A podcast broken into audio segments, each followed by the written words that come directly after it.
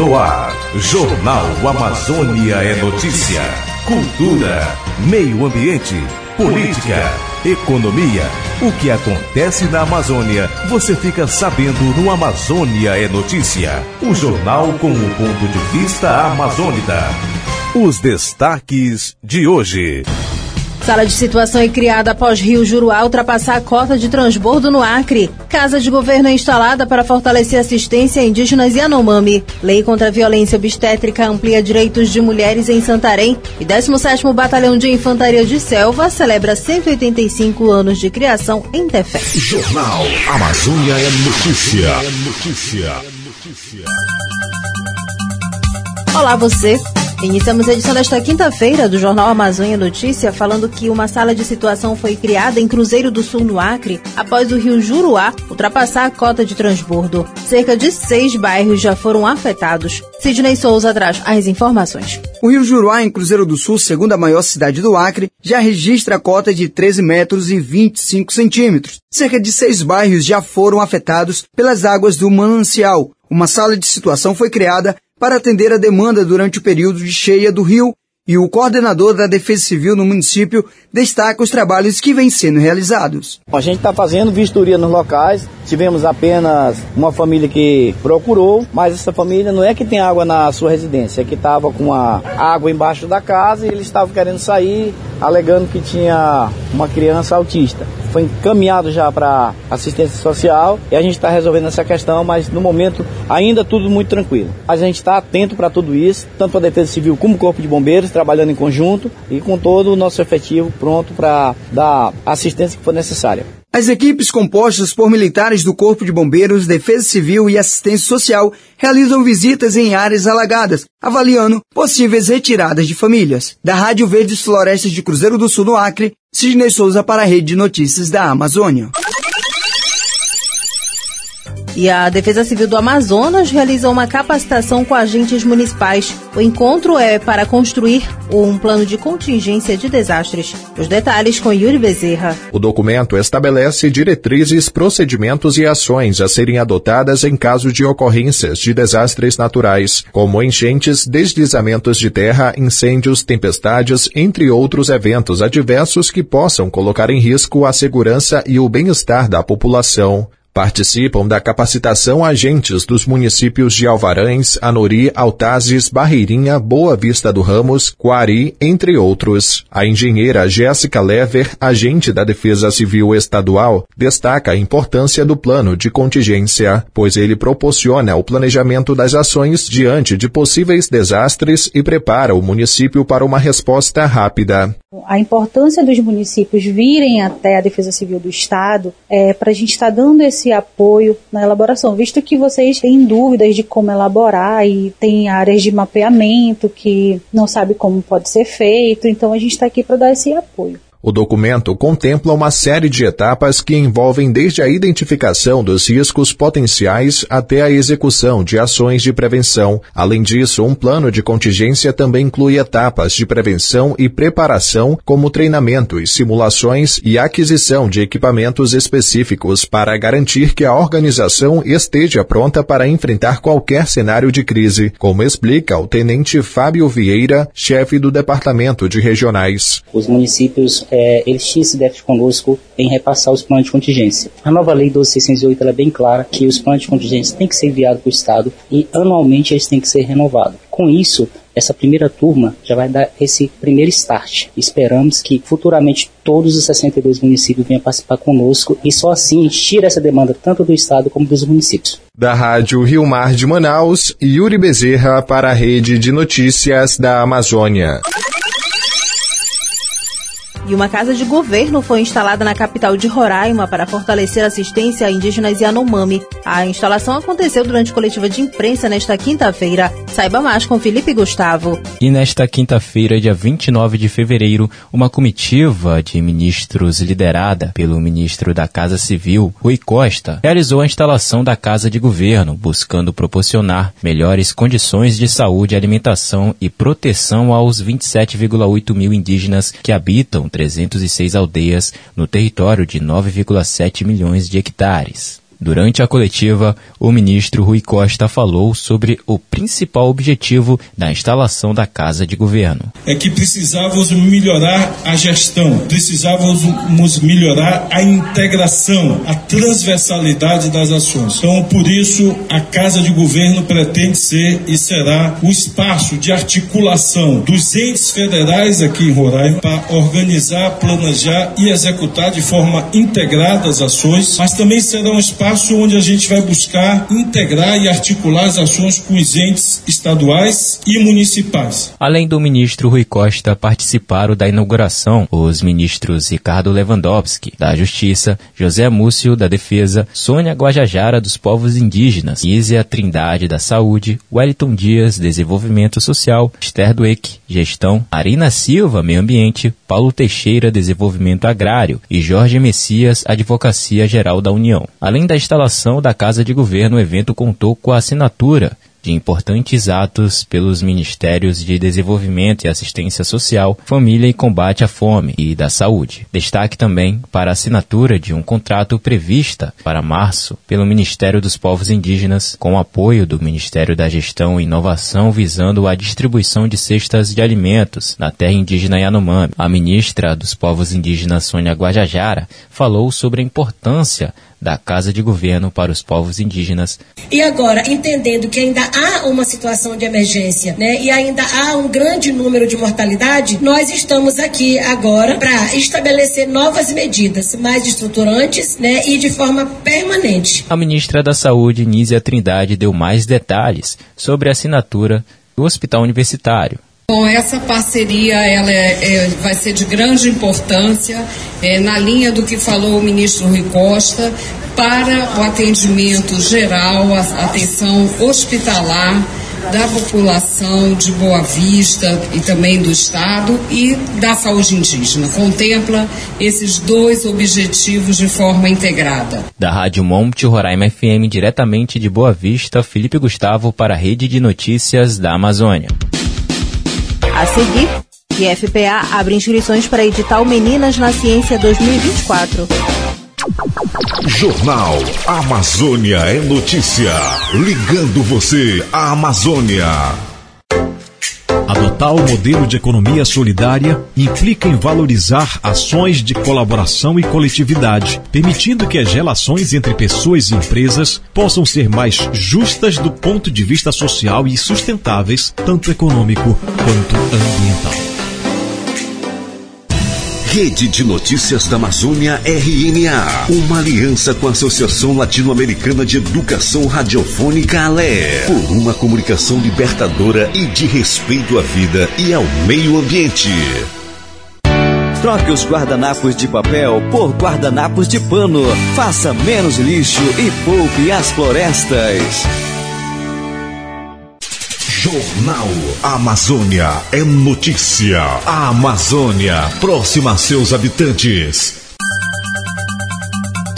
Indígenas de pelo menos 20 povos de 12 estados participaram de um encontro no Centro de Formação Vicente Canães, em Goiás. O encontro aconteceu nos dias 20 e 21 de fevereiro. Confira com a Dispésia. Encontro de lideranças reuniu indígenas de pelo menos 20 povos de 12 estados entre os dias 20 e 21 de fevereiro, no Centro de Formação Vicente Canhas, em Lusiânia, Goiás. O Encontro Nacional de Lideranças Indígenas tem como objetivo discutir sobre a atual conjuntura da política indigenista brasileira e os desafios aos povos e seus aliados, bem como pensar em estratégias de enfrentamento. Edinho Macuxi, coordenador do CIR, o Conselho Indígena de Roraima, fala sobre a atual conjuntura. E nós ainda permanecemos nesse ano com um congresso anti-indígena, permanecemos aí com um Supremo, com alguns dos ministros carregando ainda o espírito de um governo passado. Estamos aí com um novo presidente que dialoga bastante com os povos indígenas, mas que a gente vê um pouco pouca pauta em relação aos territórios avançar no governo do presidente. E falando das nossas é, nossos desafios, vimos aí que no ano 2023 a gente fez uma luta incansável em relação né, ao marco temporal. E no ano 2023 a gente conseguiu trazer para a pauta e de fato ser julgado né, a favor dos povos indígenas. Mas também vimos no Congresso o interesse da bancada ruralista né, de forma disparada Os últimos anos foram de intensas lutas contra o marco temporal. Por outro lado, o Supremo Tribunal Federal reafirmou os direitos originários dos povos indígenas, mas também trouxe preocupações quando reconheceu o direito daqueles que tinham títulos sobre terras indígenas. Iniciamos 2024 preocupados com a promulgação da Lei 14.701, que rompe com o Pacto Constitucional e decreta o extermínio dos povos indígenas, afirmam as lideranças. Rosa Guaraçungue, liderança do povo Guaraçungue de Rondônia, fala sobre esperança e desafios. O que a gente espera para esses próximos anos é que realmente essas demandas que estão paradas há anos, elas possam andar, né? Até o próprio governo se sensibilizar e fazer o seu papel de demarcar os territórios e que é o mínimo, né? A nossa luta é essa, a gente não vai parar enquanto não tiver nesses territórios demarcados, não só Rondônia, mas em todo o Brasil. E o povo, ele nunca parou de lutar. Do CIMI, a Dispésia para a Rede de Notícias da Amazônia. Lei contra a violência obstétrica amplia direitos de mulheres em Santarém. Cartazes em unidades de saúde e outros ambientes informam sobre a legislação que garante os direitos das gestantes e parturientes no município. A reportagem é de Liege Costa. Em vigor desde 10 de maio de 2023, a Lei Municipal de número 21.913 representa o passo crucial no combate à violência obstétrica em Santarém. A lei define, previne e pune atos de violência contra mulheres durante o ciclo gravídico puerperal assegurando seus direitos e promovendo o parto humanizado. A lei abrange gestantes e parturientes em todos os estabelecimentos de saúde públicos e privados do município, incluindo maternidades, hospitais e unidades básicas de saúde. Adriana Almeida, vereadora autora do projeto de lei, explica que a proposta surgiu após inúmeras denúncias de violências obstétricas no município, destacando que por vezes essa violência acontece de forma silenciosa e podem ser palavras, ofensas e procedimentos não permitidos no momento do parto. Ano passado nós fizemos uma lei que foi aprovada e hoje ela é uma lei no município onde ela veta a violência obstétrica no nosso município. Pensei e repensei muito nessa lei devido a várias denúncias que tivemos de gestantes sofrendo violência obstétrica. O que é a violência obstétrica hoje? Ela é sigilosa, ela acontece de forma silenciosa quando a mulher vai ter o momento mais especial da vida dela, que é o parto. Então, palavras, ofensas, procedimentos não permitidos, qualquer tipo de violação nesse momento, ela é sim uma violência obstétrica. Cartazes explicativos sobre o funcionamento da lei estão disponíveis nas unidades básicas de saúde, hospitais, maternidades públicos e privados de Santarém, como salienta a vereadora. Então a nossa lei, além de vetar e estimular a, a denúncia, ela também informa. Então, hoje já temos em todos os hospitais, rede pública e privada, cartazes que informam o que é como ela acontece e como denunciar. Muitas vezes a falta de informação gera essa corrente de desinformação que gera violência. Então, através desses cartazes, dessa informação, levantar esse tema, nós queremos fazer uma rede de apoio para essas mulheres e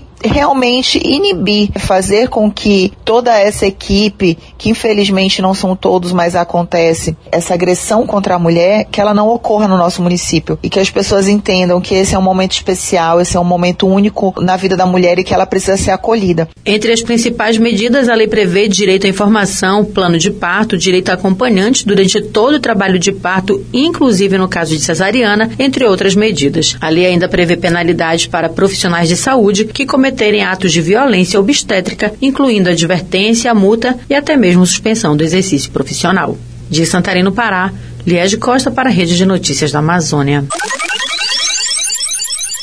E o Instituto Federal do Pará, o IFPA, abriu inscrições para o edital Meninas na Ciência 2024. A iniciativa busca estimular o desenvolvimento de pesquisas para a promoção, acesso e participação de mais meninas estudantes, mulheres na ciência. Acompanhe com Daniela Pantoja. O Instituto Federal de Educação, Ciência e Tecnologia do Pará, o IFPA, está com inscrições abertas para o edital Meninas na Ciência 2024. O objetivo do edital busca estimular o desenvolvimento de pesquisas no IFPA que visem a promoção, o acesso e a participação de mais meninas, estudantes mulheres na ciência. Pesquisadores dos 18 campos podem participar, sendo que somente um projeto deve ser aprovado em cada campus, no qual a iniciativa deve contribuir para que as estudantes da educação básica e superior participem de iniciativas voltadas para a formação de mulheres para as carreiras científicas, como pontua Sara Teixeira, coordenadora de pesquisa, pós-graduação e inovação do IFPA Campus Santarém. Os professores podem apresentar projetos de pesquisa que incentivem e fortaleçam o papel das meninas nas áreas de pesquisa científica, tecnológica e de inovação. Cada projeto aprovado terá recursos disponíveis para aquisição de materiais e as alunas participantes do projeto receberão uma bolsa. O objetivo do projeto Menina na Ciência é impulsionar pesquisas que promovam o acesso e a participação de mais meninas na ciência que no futuro serão mais mulheres que participarão das pesquisas é, científicas no Brasil.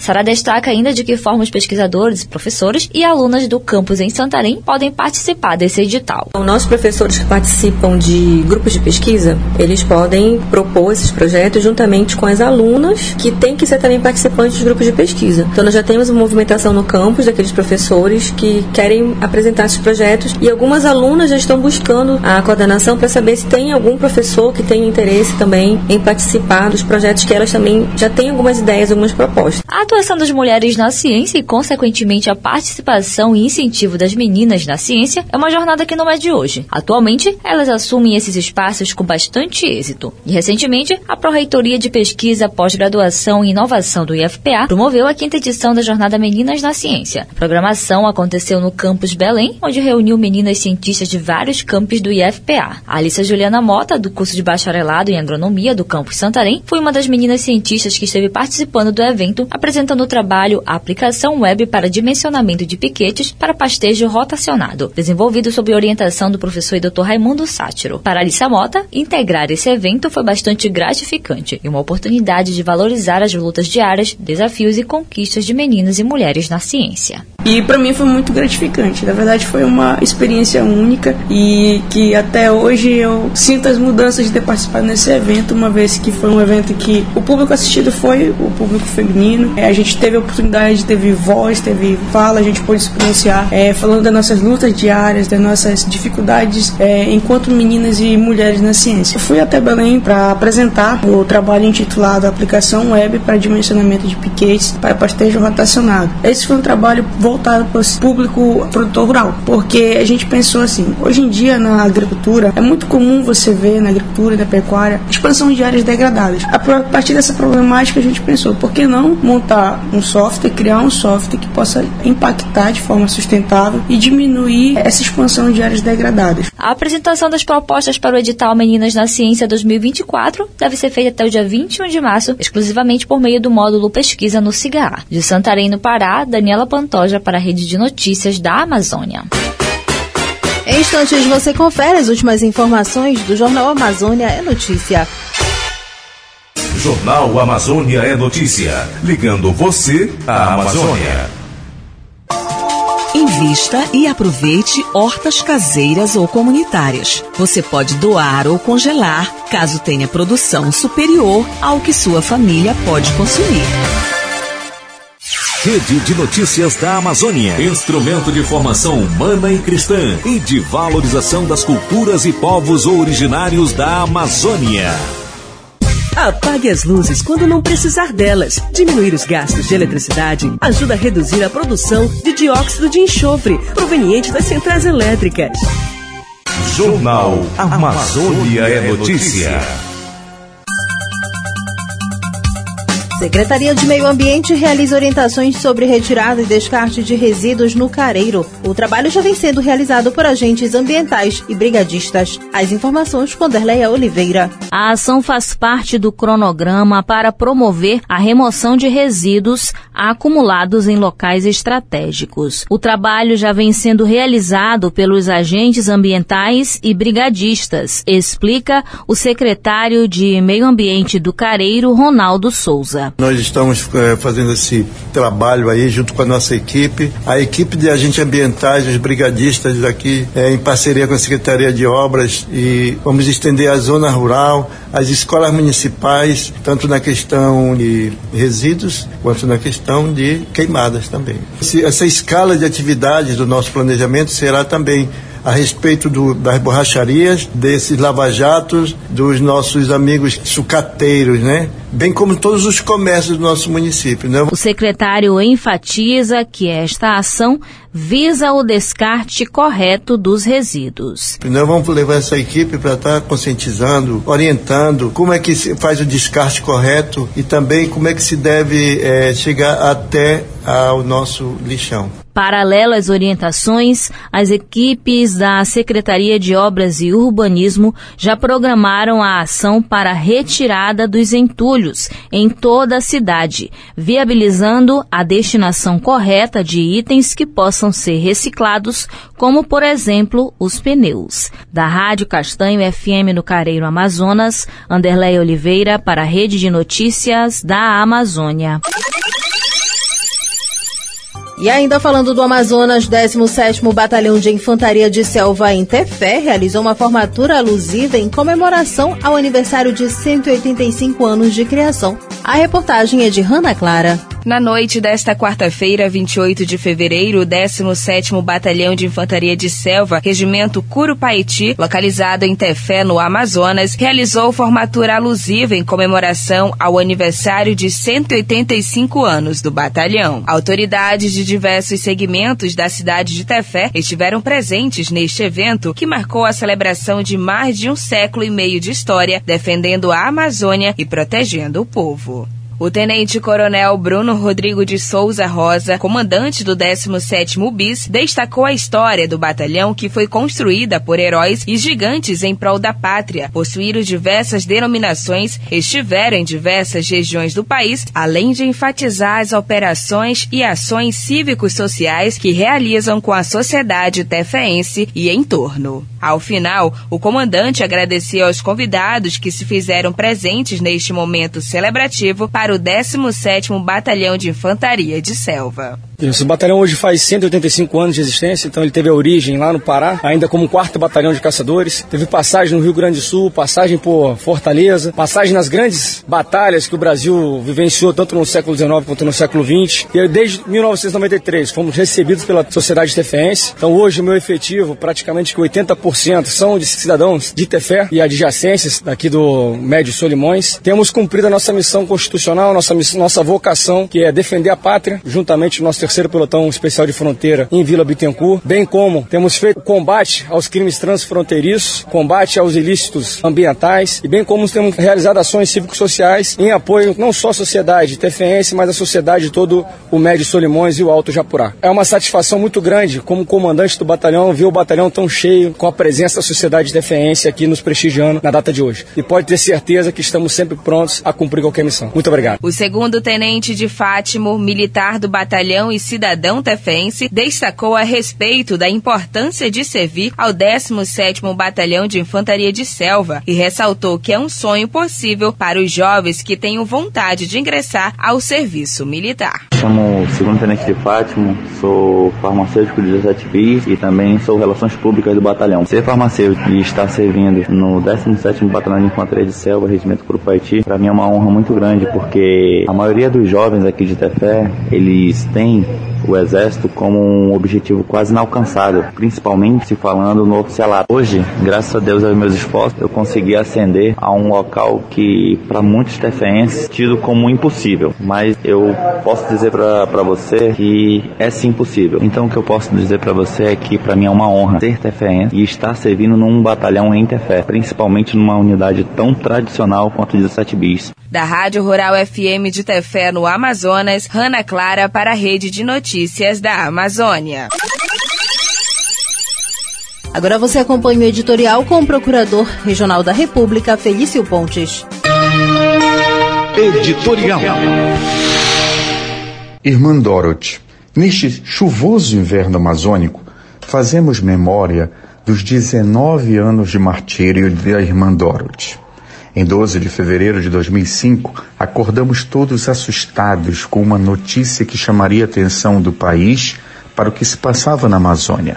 Uma mulher idosa, professora, religiosa da congregação de Notre-Dame de Namur, nascida americana e naturalizada brasileira, era assassinada com seis tiros a queima-roupa aos primeiros raios de sol daquele dia. Naquele tempo de desmatamento na Amazônia estava na casa dos 27 mil quilômetros quadrados por ano. E havia forte migração de trabalhadores, sobretudo nordestinos, expulsos de suas terras para a Transamazônica, no Pará. O destino de muitos era a cidade de Anapu, a pequena cidade à beira da estrada. Sem ter para onde ir, eram levados a uma casinha de madeira pintada de verde água ao lado da igreja de Santa Luzia, onde seriam acolhidos com comida e lugar para atar a rede. A Dorothy lhes dizia que o lugar que havia sido destinado pelo INCRA para ocupação ficava a 50 quilômetros de distância, num travessão quase intransitável da Transamazônica. Muitos aceitaram como tábua de salvação. Seria um assentamento diferente, sem a devastação altíssima daquele tempo. O assentamento foi batizado com o sugestivo nome de Projeto de Desenvolvimento Sustentável Esperança e se desenvolvia a passos largos. Dorothy levou sementes de cacau, que são nativos da região, e promoveu consórcio com outras espécies, açaí, castanha, banana. Para resumir, ajudou a região a se tornar uma das maiores produtoras de cacau do Brasil. Produziu melhoria econômica não vista em nenhum outro assentamento da Amazônia. Isso atraiu a ganância da elite econômica da região, grileiros, madeireiros e fazendeiros. Aquele exemplo de projeto de desenvolvimento era pequeno, mas muito perigoso, entre aspas, aos olhos dessa elite. Se a ideia se espalha, o poder político econômico mudaria na Amazônia. E assim a juraram de morte e consumaram o ato, como mostrado no premiado filme Mataram Irmã Dorothy, disponível no YouTube. Em uma de suas famosas cartas, Irmã Dorothy declarou, aspas, não vou fugir nem abandonar a luta desses agricultores que estão desprotegidos no meio da floresta. Eles têm o sagrado direito a uma vida melhor, numa terra onde possam viver e produzir com dignidade sem devastar. Fechou aspas. Na homilia de corpo presente, do Erwin Kreutler, hoje bispo emérito do Xingu, confessou que quando de sua apresentação em 1982, ela pediu que fosse enviada ao trabalho com mais, os mais pobres entre os pobres. E completou, abre aspas, agora Dorothy fala com Jesus do alto da cruz. Tudo está consumado. João 19, 30. Sua vida e sua morte são um testemunho inequívoco do amor levado até as últimas consequências. Ninguém tem maior amor do que aquele que a vida por seus amigos. João 15, versículo 13. Sim, Dorothy deu a sua vida, deu o testemunho mais eloquente de seu amor, derramou seu sangue. Fecho aspas. Nós perdemos a irmã Dorothy e a Amazônia ganhou sua Marte. Até a próxima.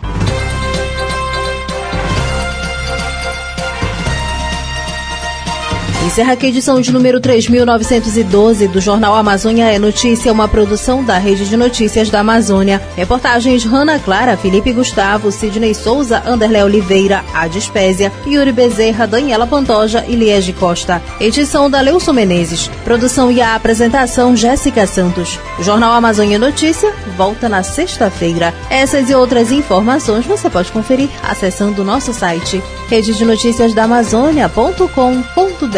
A você, uma boa noite.